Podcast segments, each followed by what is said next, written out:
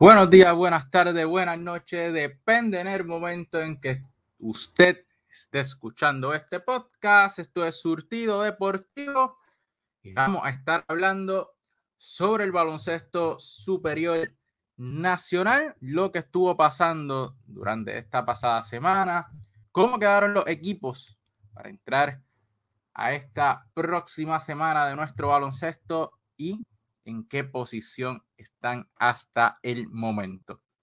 Vamos a comenzar como siempre con el grupo A, que este grupo lo lideran los Piratas de Quebradillas, equipo que promedia 79.9 puntos, 40.5% de campo, un 31% del área a los tres puntos, están segundos en rebote, 5 en asistencias, terceros en cortes de balón número 11 en por ciento de tiradas libres, primeros en tenovers y segundos en puntos permitidos. Y a pesar de estar primeros en tenovers en todo nuestro baloncesto superior nacional, este equipo ha logrado estar en la primera posición de este grupo A, de esta sección A de nuestro baloncesto. Este grupo dirigido por Larry Ayuso, quien se perfila y es una línea para ser el dirigente del año de este baloncesto superior nacional.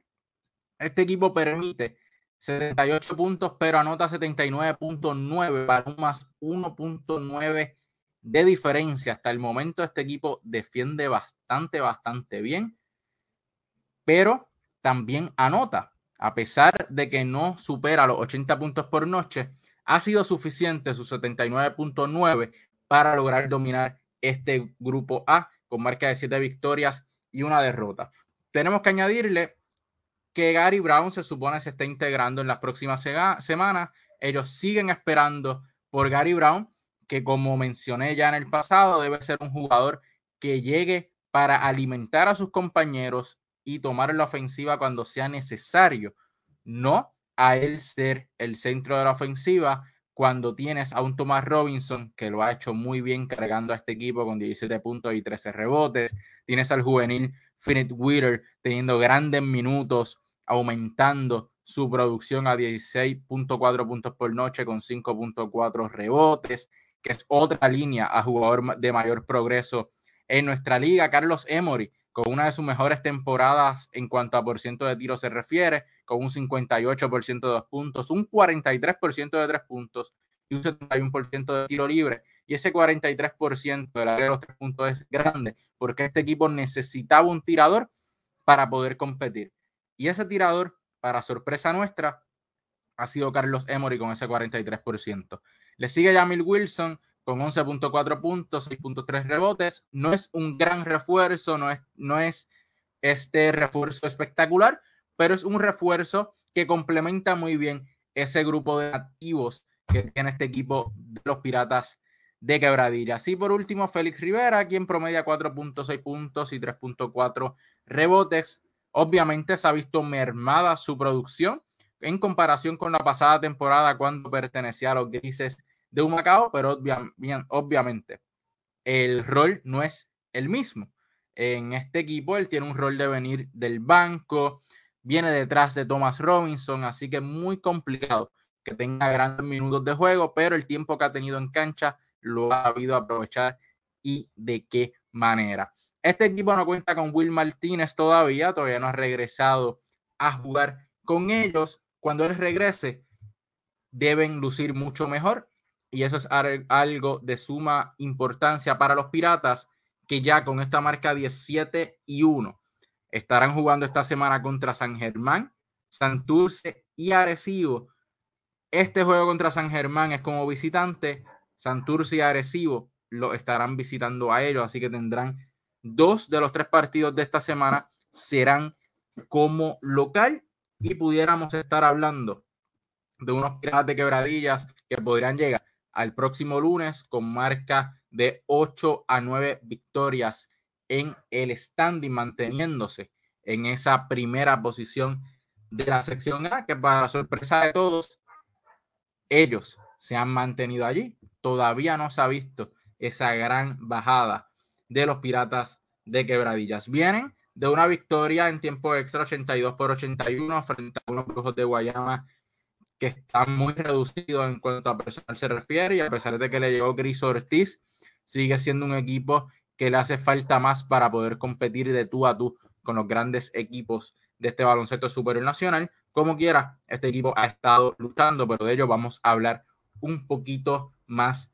hacia adelante. Este equipo de los Piratas de Quebradilla jugando alegre para el área Ayuso. El área Ayuso los está dejando ser y eso es algo bien importante que ha hecho el área Ayuso con este equipo. Philip Wheeler hace su juego, Thomas Robinson hace el, propio, Carlos Emory y Jamil Wilson son complementos de estos dos grandes jugadores que los lideran todas las noches. Así que los Piratas de Quebradillas se ven muy bien, se ven en ritmo, se ven contentos y parecen ser este equipo cenicienta de esta temporada. Vamos a ver qué pasa con Gary Brown.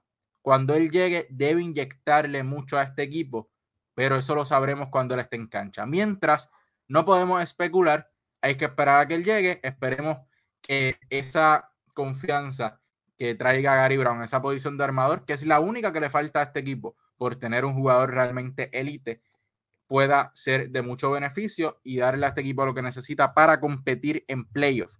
Porque con lo que tienen hasta el momento, pudieran llegar primeros en la temporada regular en su sección, pero pasar de primera ronda quizás será muy difícil cuando los equipos ajusten para la serie y con los cambios y la llegada de jugadores que pueden pasar. Este equipo todavía tiene piezas para mover.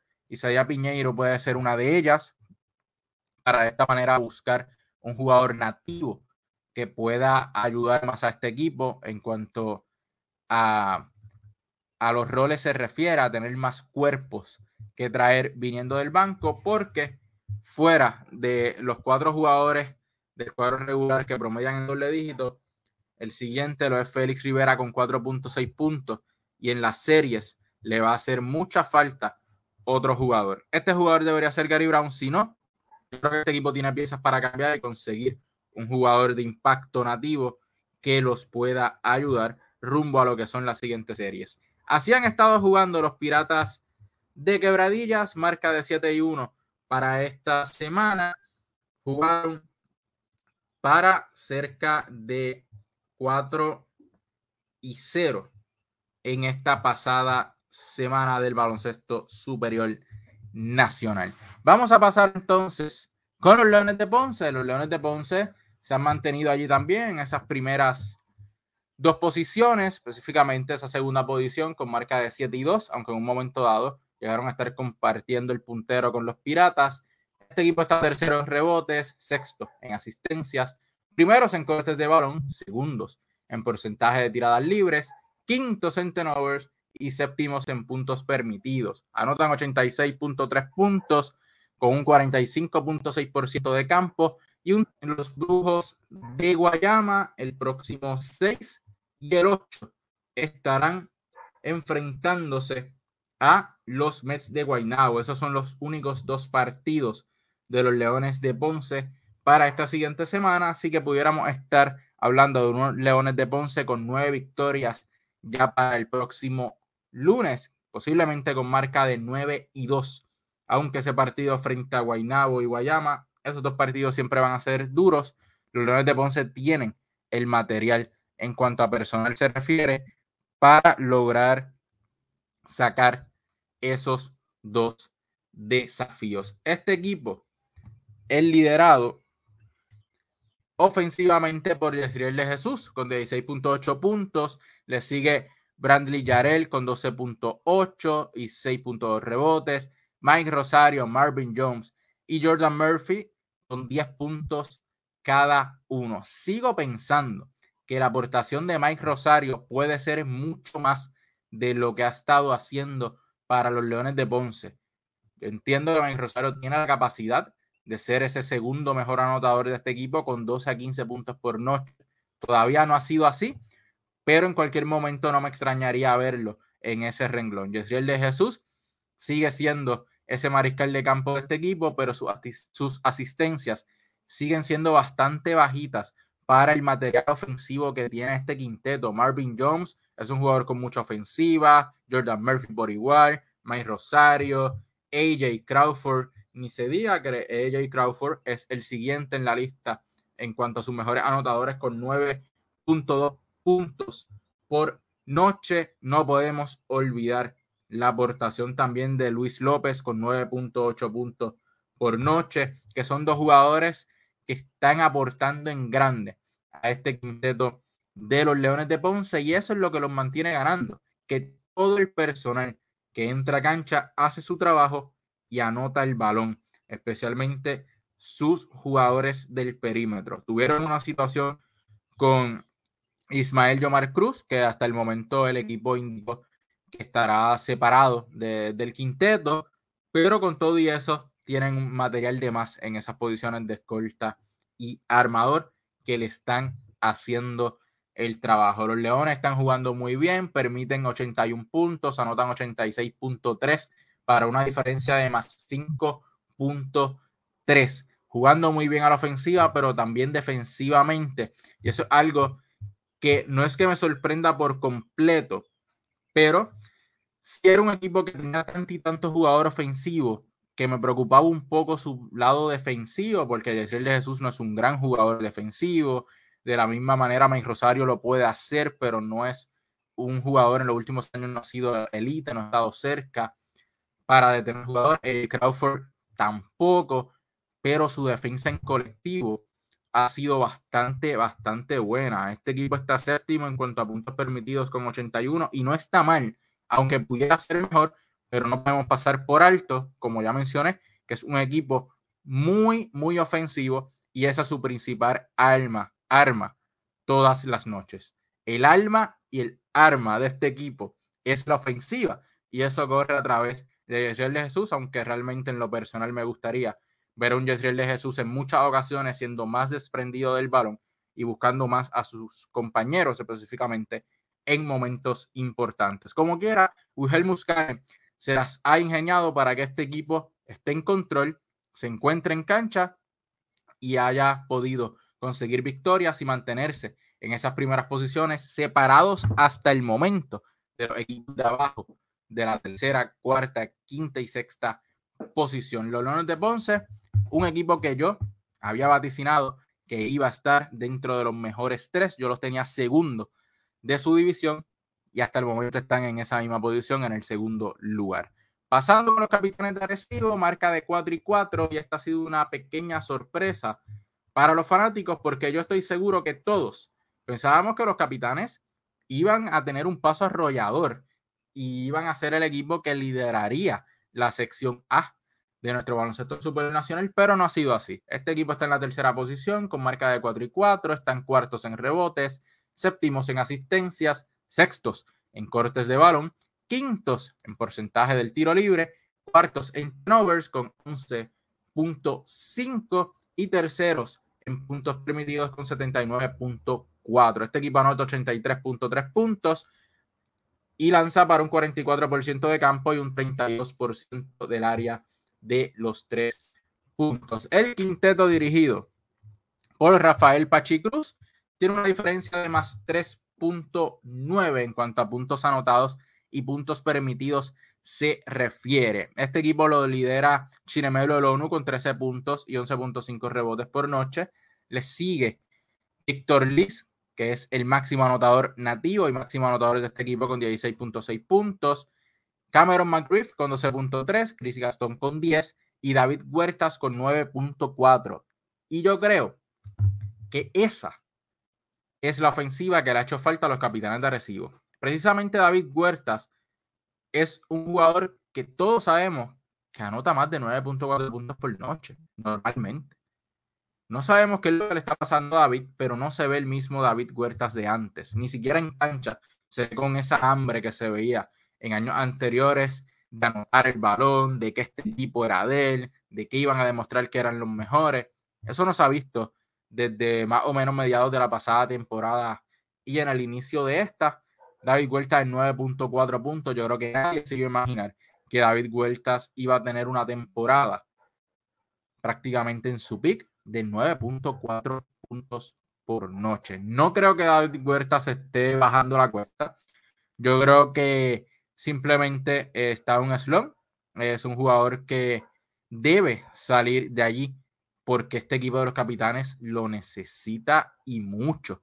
Y más si Walter Hodge no juega. Walter Hodge solamente ha participado en tres juegos, promediando 17 puntos. Por eso es que no está aquí dentro de los mejores anotadores de este equipo. Solamente ha participado en tres desafíos. Y cuando Walter no está, se supone que este equipo sea David Huertas. No ha sido así. Al contrario, este equipo ha sido de victorias con promedio de 16.6 puntos por noche. Luego de esos cuatro y David Huertas quinto, que casi roza los 10 puntos, este equipo cuenta con la aportación de 7.4 puntos de Jonathan Rodríguez, quien ha ido aumentando su aportación mientras van pasando los partidos. Las primeras dos semanas tenía una aportación de cerca de 3 a 4 puntos por noche. Ya hoy está en 7.4 puntos.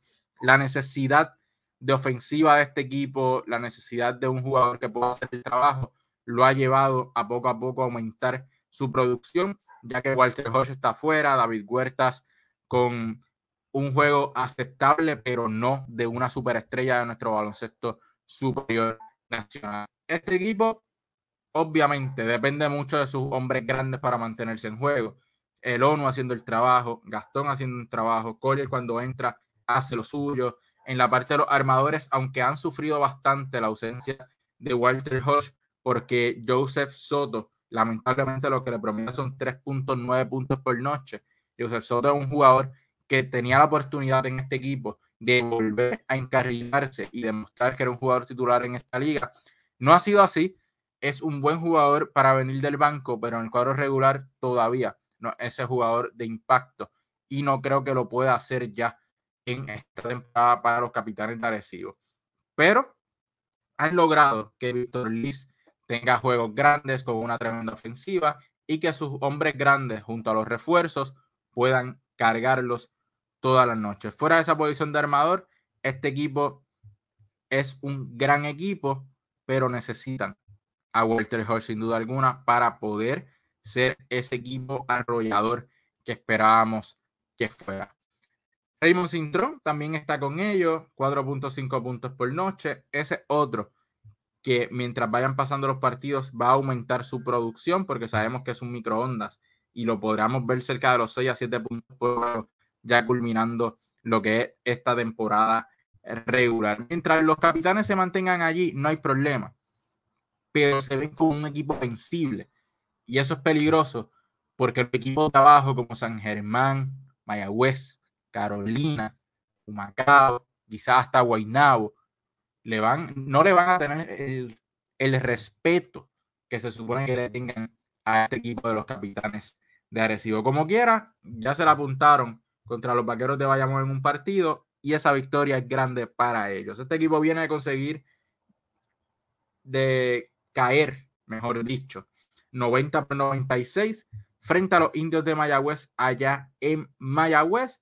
Visitarán a los cangrejeros de Santurce hoy mientras se está grabando este podcast. Luego irán a Guaynabo y a Quebradillas. Volverían el próximo 8, el próximo domingo, a su casa recibiendo a los brujos de Guayama. Así que los capitanes de Arecibo tienen que jugar lindo y bello porque tienen cuatro partidos complicaditos esta semana que necesitan al menos seguir dividiendo en dos victorias y dos derrotas para mantenerse en 500. Pudiéramos ver a unos capitanes de Arecibo en 7 y 5, quizás en 6 y 6, entrando a la siguiente semana de nuestro baloncesto superior nacional. Pasando entonces con los Atléticos de San Germán, que es bien curioso este caso, porque es un equipo que cayó en todos sus encuentros de esta semana, pero subió de posición, está en esa cuarta y última posición de clasificación hasta el momento con marca de tres victorias y siete derrotas. Este equipo está primero en rebotes, tercero en asistencias, cuartos en cortes de balón, décimos en porcentaje del tiro libre, número 3 en turnovers y octavos en puntos permitidos con 82.7. Este equipo anota 75.9 puntos con un 41% de campo y un 29 del área de los tres puntos. El equipo es liderado por su refuerzo Hollis Jefferson, que marca 17.4 puntos por noche con 9.8 rebotes. Le sigue Moni Rodríguez con 11.2 puntos, 5.2 rebotes. Nate Mason con 11 puntos, 5 asistencias. TJ Fernández con 9 puntos y Jorge Bryan Díaz con 6.8 puntos. Y fuera de Jefferson y de Nate Mason, este equipo no tiene otros jugadores que pasen de doble dígito, a excepción de Moni Rodríguez, que está en un eslón grandísimo para los Atléticos de San Germán. Ha sido muy inconsistente en este inicio de temporada y no ha logrado encontrarse para ser ese jugador nativo que pueda cargar al equipo de San Germán ofensivamente. Yo sé que para eso se traen los refuerzos, pero Nate Mason no es un jugador que sea grande ofensivamente, es un jugador que viene a pasar el balón y encontrar a los jugadores, a sus compañeros en la mejor posición y lo ha hecho. El problema es que ni Moni Rodríguez, ni PJ Fernández, ni Eric Ayala le han hecho pagar el precio al rival y no han sido jugadores efectivos hasta el momento. San Germán necesita más de DJ Fernández, que apenas promedia nueve puntos. Es un jugador, jugador que tiene que estar sobre los 11 a 12 puntos por noche. No se le puede pedir más de eso, pero está por debajo de su promedio y de lo que ha hecho para el equipo de San Germán. Jorge Brian Díaz está en el promedio de lo que se le puede pedir a este tipo de jugador pero tienen que haber otros nombres que saquen la cara por el equipo de los Atléticos de San Germán. Tras la situación con Luis Pelaco Hernández, que ustedes ya sabrán, se habrán enterado eh, en las redes sociales, perdieron 7.5 puntos y 5.8 rebotes por noche. Y allí hay un problema para San Germán porque necesita un jugador que pueda hacer ese trabajo. El banco ha hecho su trabajo. Erazo ha subido su promedio a 6 puntos con tres rebotes. Ayala ha ido subiendo su promedio, ya va por 4.8 puntos. Onsi Branch con 5 puntos. Pero, pero, la rotación de hombres grandes se ha visto afectada. Solamente tienes a Jorge Ryan Díaz y a Hollis Jefferson en esa rotación de hombres grandes. San Germán necesita otros jugadores de esa posición. Onsi Branch pudiera hacerlo en algún momento a la posición 4, e igual que Venable González pero no son sus posiciones naturales y los demás jugadores los van a dominar, como ha pasado con Josué Erazo, quien ha sido ese jugador que le ha tocado cubrir ese hueco y no lo ha hecho mal, pero en defensa se le hace muy complicado porque no tiene la fortaleza y mucho menos la estatura en la mayoría de los casos para defender. No se le puede pedir mucho más al banco de San Germán. Ellos sí están haciendo el trabajo, los jugadores que vienen del banco están anotando el balón, están haciendo su trabajo defensivo el problema de San Germán es que José Moniz Rodríguez y TJ Fernández no han encontrado claro. Mientras eso no pase, San Germán va a seguir sufriendo para ganar. De igual manera, San Germán no tiene un problema defensivo, pero al no anotar el balón, eso poco a poco va creando desgaste en la defensa y haciendo que los demás equipos entonces puedan dominar, como sucedió en los últimos dos partidos, donde tanto como agresivo dominaron ampliamente a los Atléticos. Incluso el equipo de Bayamón anotó 97 puntos en el último partido frente a San Germán y ha sido la única ocasión que San Germán ha permitido que un equipo sobrepase los 90 puntos. Lo más que habían permitido eran 89 puntos a los Leones de Ponce esta temporada y ya a los Vaqueros de Bayamón le permitieron 97, así que se fueron casi 8 puntos por encima de lo que habían permitido en la temporada. No está muy mal los puntos permitidos con 82.7. Lo que está mal son los 75.9 puntos que anota este equipo. Este equipo no tiene para nada ofensivo hasta el momento. Dependen muchísimo de una gran noche de Holly Jefferson, de una gran noche de Nate Mason, que no la ha tenido porque no es ese tipo de jugador, o de que José Moniz Rodríguez venga una noche y pueda anotar los 15, 18 puntos que necesita este equipo para ganar. Por eso tienen una diferencia de menos 6.8, que habían logrado bajarlo un poco con la racha de dos victorias consecutivas, pero volvió a aumentar a más de 6 puntos de diferencia en los últimos tres partidos donde cayeron derrotados. San Germán necesita ofensiva. Vamos a ver qué sucede, si hay algún cambio de jugador o algún cambio de refuerzo en esa posición de armador que pueda ayudar a este equipo a que ofensivamente esté en el panorama y pueda pelear por ese puesto. Si no, aún clasificando en playoff, este equipo va a tener muchos problemas para pasar de primera ronda. Esperemos que se resuelva, que Nate Mason o despierte ofensivamente o que pueda entonces hacer que sus compañeros como DJ Fernández y Moni Rodríguez tengan ese despertar ofensivo y puedan cargar a este equipo. Si no, yo descartaría ver en algún momento dado a Eric Ayala dentro del cuadro regular haciendo ese cambio drástico y permitiéndole a este joven novato que se siga aclimatando a lo que es nuestro baloncesto y mejorando, aportando ofensivamente como lo hemos visto en los últimos partidos de este equipo. Sin duda, yo creo que el plan al, al final, el plan a largo plazo es darle esa posición de escolta regular a Eric Ayala, pero todavía no ha sucedido. Veremos a ver qué pasa con los Atléticos, que sin ganar se encuentran en la posición número 4 de esta sección A de nuestro baloncesto superior nacional. Pasamos con los Brujos de Guayama, quienes cayeron a la quinta posición con marca de dos victorias y cinco derrotas. Están décimos en rebotes, décimos en asistencias, número dos en cortes de balón, número 8 en por ciento del tiro libre, décimos en turnovers, quintos en puntos permitidos con 81.3.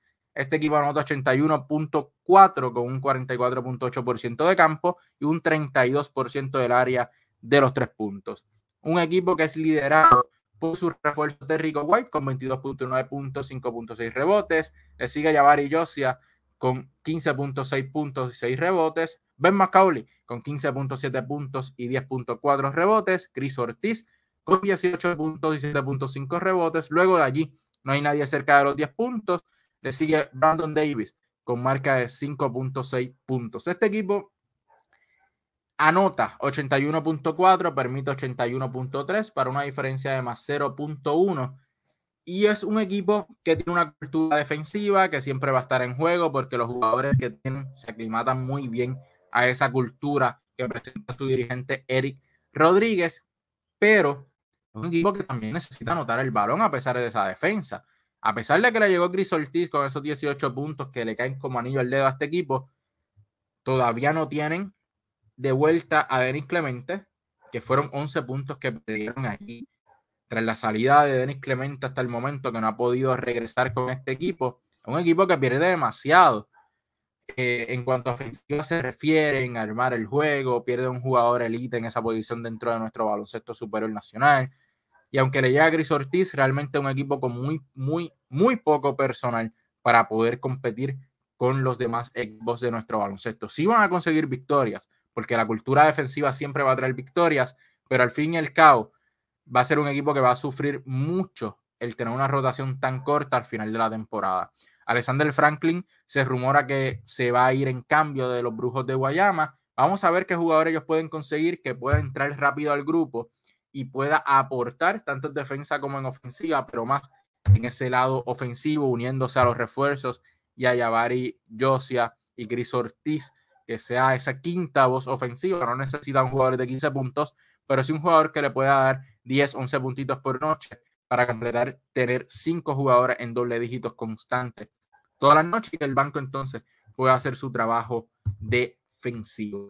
Vamos a ver qué sucede con este equipo. Esta semana este equipo se enfrentará a Humacao mañana, luego se enfrentarán a los Leones de Ponce y culminan la semana viajando hasta los Capitanes recibo, así que pudiéramos ver a unos brujos de Guayama con marca de cuatro victorias y seis derrotas entrando a lo que es, la siguiente semana. Si no es así, si este equipo llega a la siguiente semana con cerca de siete a ocho derrotas, este equipo se las va a ver muy difícil para clasificar, a menos que San Germán y Mayagüez sigan en la debacle que han ido hasta ahora, pero dudo mucho que este equipo de los indios de Mayagüez vuelva a tener una debacle de siete partidos consecutivos perdidos.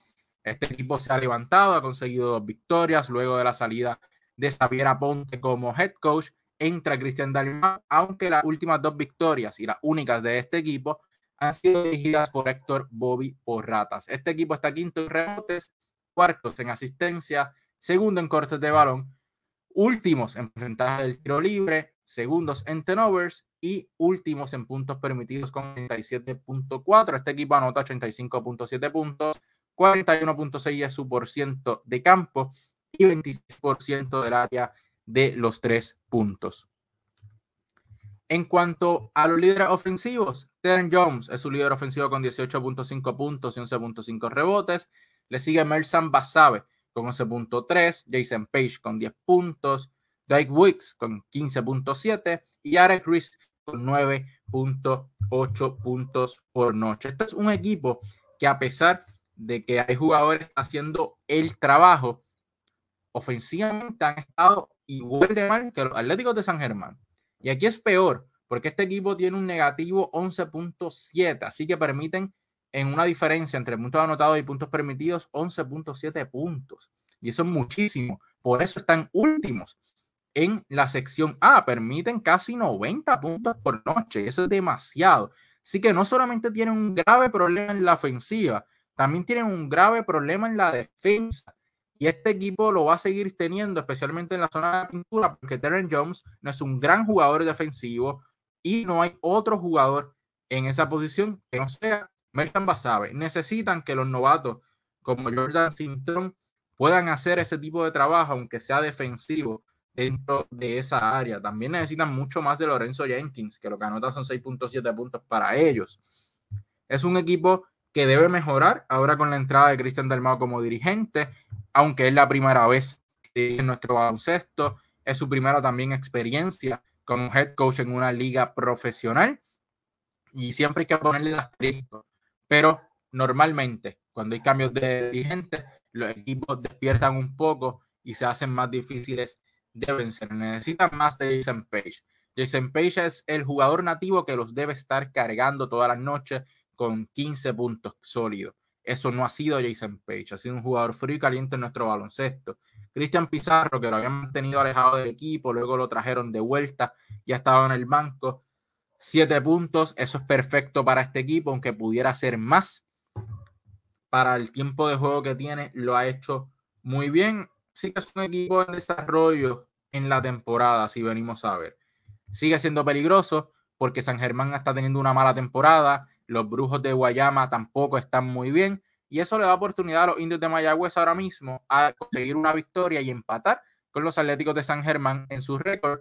Y los Atléticos de San Germán están en la cuarta posición de esta sección. Así que los indios de Mayagüez necesitan victorias. Y su próximo partido es frente a Guaynabo esta noche. Luego visitarán a los Atléticos de San Germán el próximo 6. Eso es el próximo viernes y ese partido será de mucha, mucha importancia para ambos quintetos, porque ese partido pudiera decidir al final de la temporada qué equipo clasifica y qué equipo se queda fuera de la postemporada.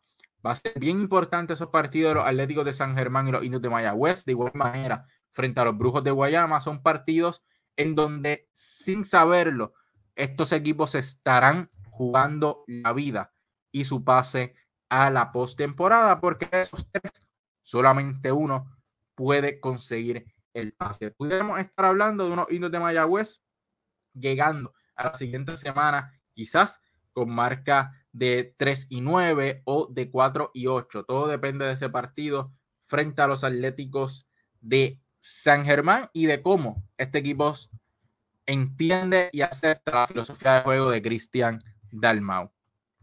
Pasamos al grupo B. Este grupo B lo lideran los cariduros de Fajardo, equipo que está noveno en rebotes, octavo en asistencias, número 11 en cortes de balón, sextos en porcentaje del tiro libre, séptimos en turnovers, sextos en puntos permitidos con 81.9. Anotan 81.9 puntos también, así que no hay diferencia entre puntos anotados y puntos permitidos.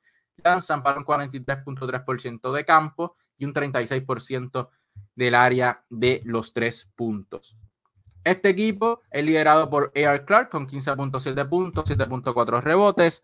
Devon Jefferson con 20 puntos y 8.6 rebotes. Alex Abreu con 12.4 puntos y 2.9 rebotes, 6.3 asistencias. Emi Andújar con 11 puntos y 7 rebotes y Manuel Manny Camper con 7 puntos y 4.5 rebotes. Manny Camper, un novato que se ganó su espacio dentro de este equipo de los de Fajardo y es una pieza importante ahora mismo para este equipo. Yo había mencionado que este equipo no sabía lo que era perder la pasada semana porque todavía no se había enfrentado a un equipo de la sección A. Y justamente su primera derrota fue contra un equipo de la sección A que fueron los Leones de Ponce. Luego de allí, este equipo dominó a Santurce, pero cayó malamente frente a los Mets de Guaynabo. En su último partido vienen de dominar apenas por un puntito a los gigantes de Carolina. Este equipo tiene sus problemas también. ¿Por qué? Porque fuera de esos jugadores, no hay más cuando tú miras al banquillo de este equipo de los Cariburos de Fajardo. Dependen muchísimo de sus dos refuerzos. Ellos son los que los cargan noche tras noche. Una mala noche de uno de los dos, este equipo va a sufrir derrota. Y esa es la realidad. Alex Abreu ha levantado su juego un 52% del triple, eso es excelente. Y lo tenía que hacer porque la pasada temporada dejó mucho que desear en su posición. No parecía un jugador que merecía ser titular en la pasada temporada. Esta temporada está demostrando que pertenece allí, a esa titularidad de armador en, el, en nuestro baloncesto superior nacional. Emi Andújar siempre va a hacer su trabajo, pero este equipo necesita más.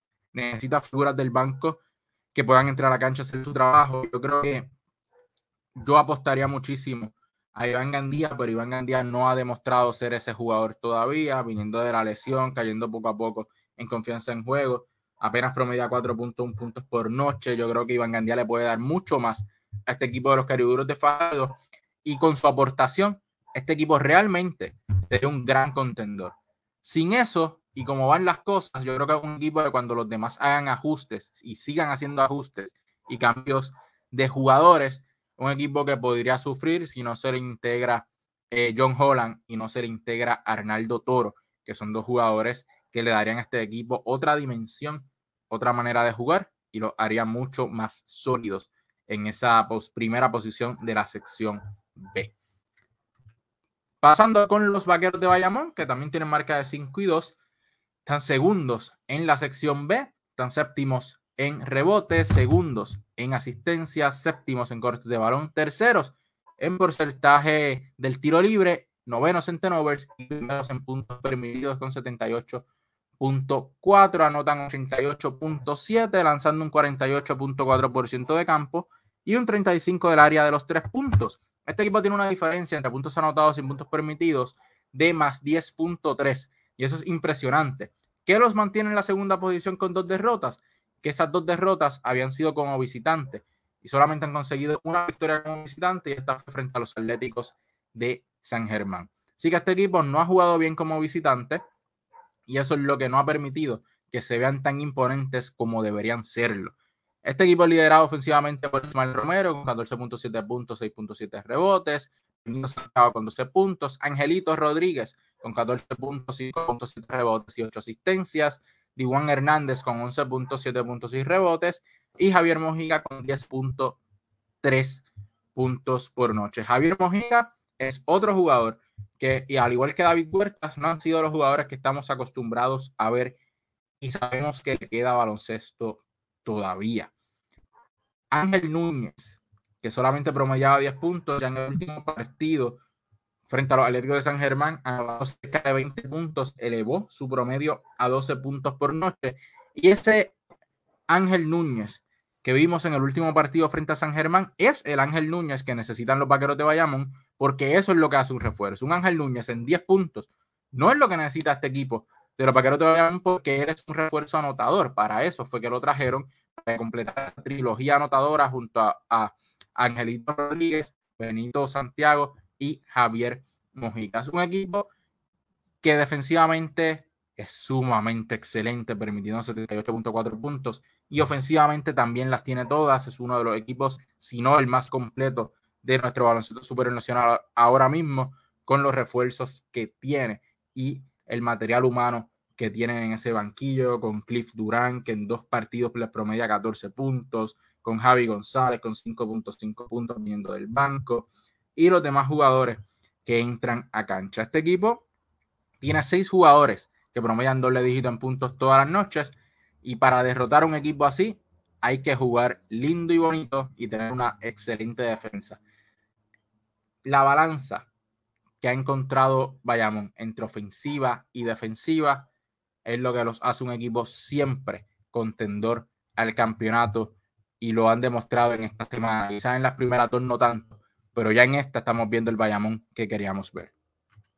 Pasamos con los Mets, que estos subieron de la última posición, de la penúltima posición, mejor dicho, en la pasada semana a la tercera posición esta semana con marca de cuatro victorias, tres derrotas, octavos en rebotes, novenos en asistencias, octavos en cortes de balón, primeros en porcentaje del tiro libre, octavos en turnovers, cuartos en puntos permitidos con 80.4, este equipo anotó 37.4 puntos, lanzaba un 48.6% de campo y un 33% del área de los tres puntos. Los lidera Bin Moore junto a Kyle Viñales. Moore con 17.9 puntos, 10.6 rebotes. Viñales con 17.7 puntos. Le sigue Ticón Rolón con 15.5 rebotes y 5.7 asistencias.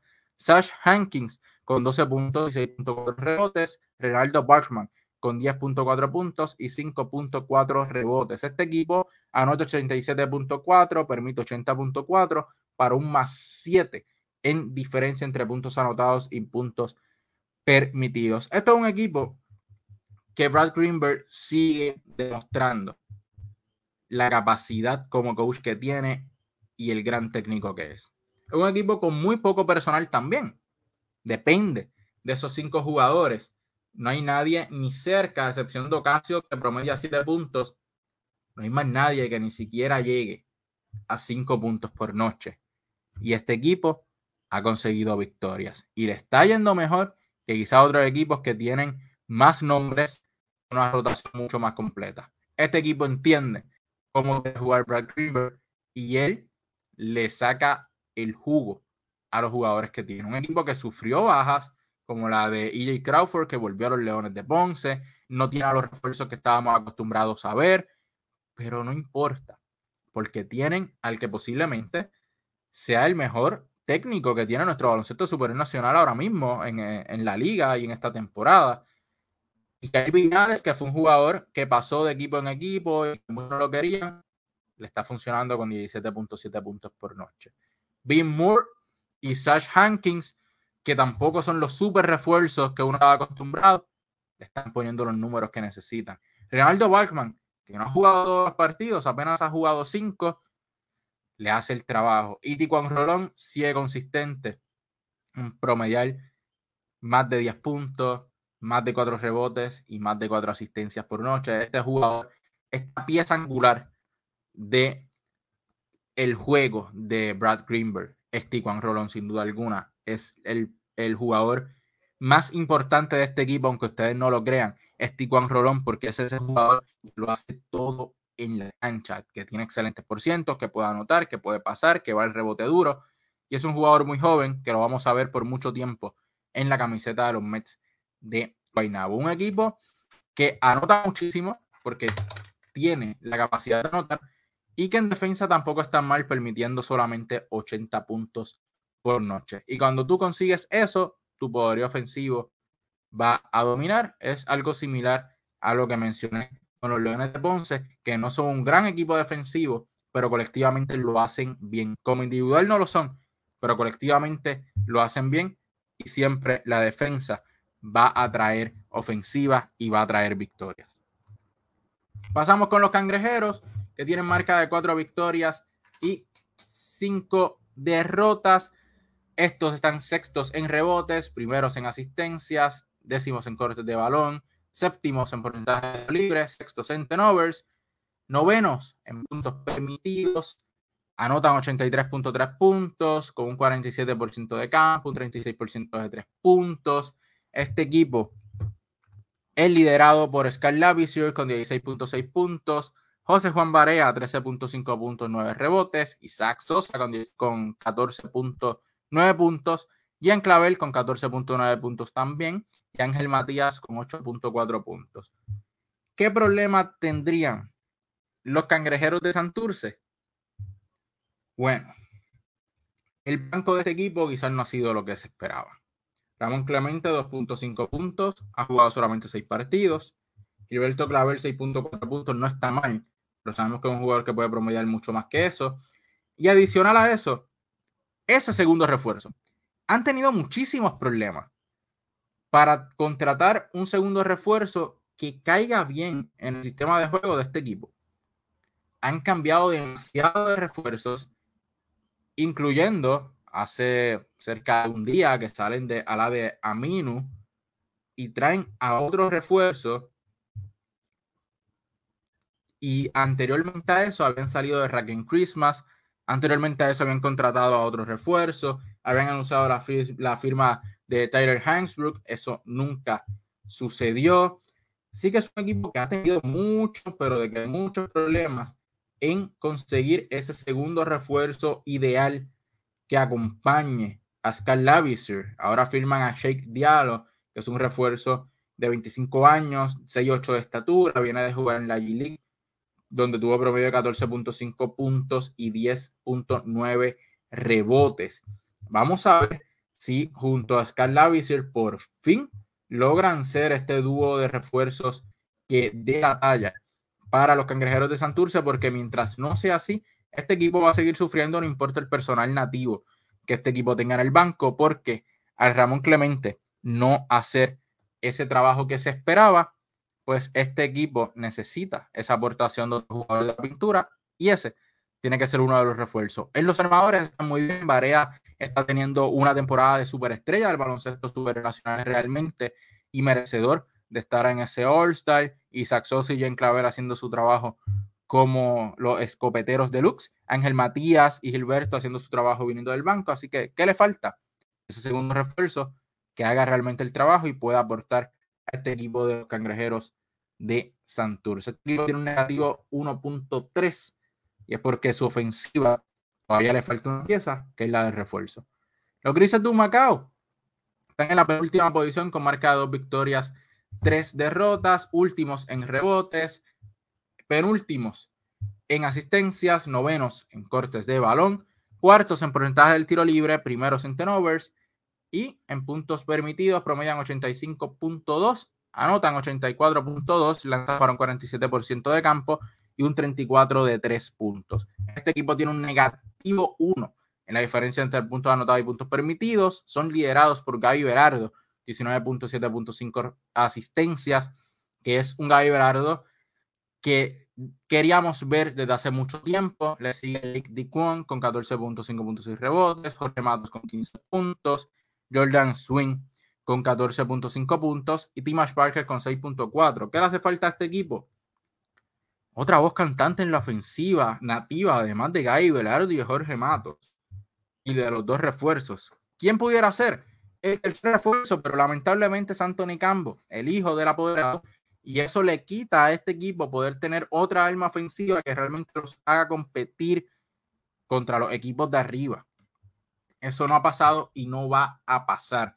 Depende mucho de que los nativos, los jóvenes nativos que tienen, puedan hacer un excelente trabajo. Giorgi Pacheco ya comenzó a hacerlo. Su primer partido anotó siete puntos. Y eso es muy bueno, porque si Giorgi Pacheco logra entrar a ser ese quinto jugador en doble dígito para este equipo, sin duda alguna, va a ser un equipo mucho más difícil de vencer todas las noches, aunque sigue siendo el equipo que debe quedar eliminado, pero van a estar luchando por esa última posición de clasificación.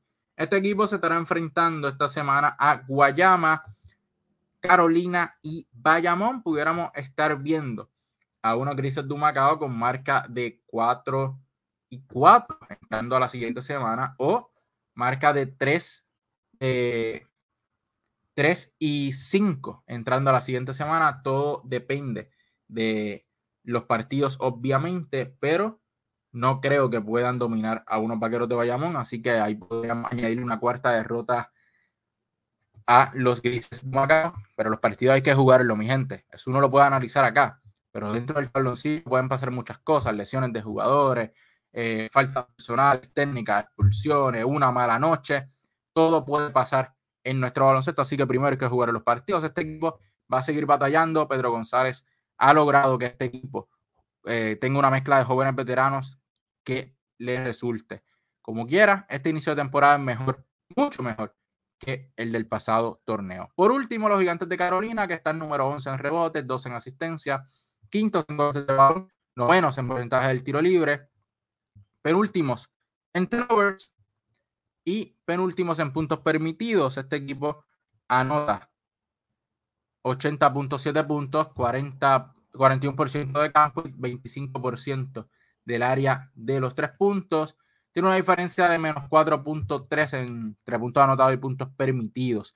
Trevor Waiters es el líder de este equipo ofensivo con 18 puntos. Le sigue Jordan Crawford, que fue sustituido, al igual que Justin Tillman. Este equipo cambió a Jordan Crawford por Sheldon Mack, que jugó para los Atléticos de San Germán, tuvo un promedio de 22 puntos. Y cambió a Justin Tillman por Alade Aminu, ex refuerzo de los cangrejeros de Santurce y los Atléticos de San Germán. Así que hay que ver cómo esos dos refuerzos pueden ayudar a levantar a este equipo que apenas ha conseguido una victoria en lo que va de la temporada. Luego de estos nombres le sigue George Condit con 9.8 rebotes y Jesús Cruz con 7.3 puntos. ¿Qué ha pasado con este equipo? Bueno, este equipo no ha tenido la aportación del banco que se supone. Los veteranos que tiene este equipo en el banco no han sido ni la sombra de lo que uno esperaba. Derrick Chris ha sido un jugador que ha bajado muchísimo su producción y no me extrañaría verlo envuelto en algún tipo de cambio en cualquier momento en la temporada, porque promediando 2.5 puntos para este equipo no es costo efectivo, a pesar de que promedia 7.5 rebotes, este equipo necesita más ofensivo y lo vemos en esa diferencia entre puntos anotados y puntos permitidos. Lo demás, Monty Scott, yo creo que una, una nota positiva con 6.7 puntos, al igual que Jesús Cruz, que es, es su primer año con 7.3. George Condit esperamos más de él y es un jugador obviamente de su primera experiencia, se va a ir desarrollando y va a ir siendo mejor, pero esperamos más de George Condit y eso debe pasar mientras transcurra la temporada regular, pero este equipo necesita no solamente la aportación de los dos refuerzos que lo estaban haciendo bien en ofensiva, ahora con la entrada de estos dos esperemos que lo hagan, aunque no me cuadra mucho. Sheldon Mack junto a Tremont Waiters cuando ambos necesitan el balón en la mano porque no es un jugador de cash and shoot, no es un jugador que anote constantemente a larga distancia, es un jugador que va constantemente buscando penetrar hacia el canasto para buscar los dos puntos. Tremont Waiters, eso es lo mejor que hace también, ir hacia el canasto. No sé qué va a pasar. Yo entiendo que este equipo necesitaba más un score que fuera anotador del área de los tres puntos y que pudiera eh, ser consistente en ese cash and shoot. Sheldon Magno es ese jugador, pero ellos sabrán cómo van a jugar. Sigo confiando en la mente maestra de Carlos González y de Leo Ariel. También a la Daminu le añade este equipo rebotes y puntos. La serie de Justin Tillman, supuestamente por problemas de salud. Así que una baja grande eh, para este equipo de los gigantes, pero Daminu debe hacer el trabajo para ellos. Si llegan la próxima semana con otra victoria, se estarán enfrentando a Humacao y Mayagüez. En esta semana, el Mayagüez será el lunes, así que solamente tienen un partido de semana, que es el de Humacao, el próximo 5. Y allí es donde este equipo necesita sacar una victoria para mantener vivas esas esperanzas de clasificación, porque si no se le va a comenzar a hacer muy tarde, ya que esta sección está bastante reñida entre victorias y derrotas. Ahí pueden ver las secciones, cómo quedaron esta semana. Dominan los Piratas en una parte, los Cariduros en la otra. Arecibo se mantiene en esa tercera posición. Guaynabo y Santurce en esa tercera y cuarta posición en la sección B. San Germán, Guayama, Mayagüez, Humacao y Carolina buscando victorias, mi gente, bien importante para estos equipos las siguientes dos semanas de nuestra temporada. En cuanto a los líderes, allí pueden ver, Terrico lidera las anotaciones, las asistencias, las lidera el veterano José Juan Barea y los rebotes, Thomas Robinson. Esto fue lo que estuvo sucediendo en esta semana del baloncesto superior nacional. Recuerden seguirlo en todas nuestras redes sociales, Facebook, Anchor Radio, Instagram, Spotify y por aquí por nuestro canal de YouTube como Surtido Deportivo y todos los sábados de 6 a 6 y 30 de la tarde por Radio Sol 1090M en San Germán. El resumen semanal de todas las noticias del mundo del deporte, especialmente de nuestro deporte nacional. Así que pendientes al próximo resumen y análisis del baloncesto superior nacional. Esto fue Surtido Deportivo.